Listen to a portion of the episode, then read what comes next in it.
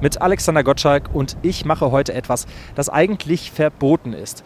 Ich bin heute mit dem Auto unterwegs auf dem Stippbachweg im Lahn-Dill-Kreis. Das ist ein schmaler, asphaltierter Waldweg, der den Eringshäuser Ortsteil Dreisbach mit der Nachbargemeinde Sinn verbindet.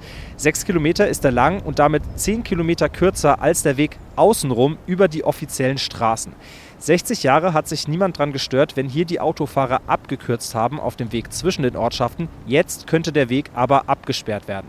Bei mir ist Karl-Heinz Eckert aus Dreisbach. Herr Eckert, was würde das denn bedeuten, wenn der Stippbachweg zu wäre? Im Prinzip wären wir von der Welt abgeschnitten. Die Menschen im Ort, die würden das nicht verstehen. Viele Leute arbeiten in Sinn, arbeiten, arbeiten in Heilbronn, die nutzen den Weg beruflich.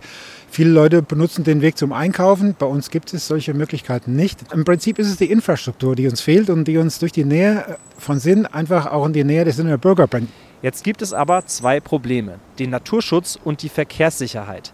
Die sind auf dem Stippachweg beide nicht gegeben, sagt man drüben in Sinn und da fahre ich jetzt mal hin. So, angekommen auf der anderen Seite des Stippachwegs. Die Fahrt war holprig, viele Schlaglöcher sind in der Straße.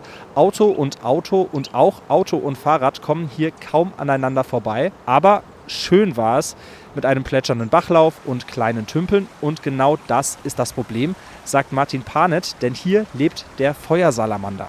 Herr Panet, was ist denn äh, das Problem mit dem Feuersalamander? Der Feuersalamander wird hier in dem Tal überfahren, genauso wie andere Amphibien wie Erdkröten, Grasfrösche. Letztes Jahr habe ich allein 18 tote Salamander gezählt. Man weiß aber nicht, wie viele tatsächlich gestorben sind. Für die Tiere wäre natürlich das Beste, wenn hier kein Auto fahren würde. Aber man sucht aktuell einen Kompromiss oder eine Lösung. Und ob es die gibt, ist halt fraglich. Der Lahn-Dill-Kreis sagt, aus rechtlichen Gründen muss der Stippbachweg gesperrt werden, außer er wird saniert und umgewidmet und das ist teuer. Jetzt müssen sich die Bürgermeister einigen, finden sie einen Kompromiss oder wird der Waldweg dicht gemacht. Morgen Abend sitzen alle Streitparteien in Eringshausen zusammen und werden wahrscheinlich leidenschaftlich über genau diese Frage diskutieren. Vom Stippachweg im Lahn-Dill-Kreis, Alexander Gottschalk.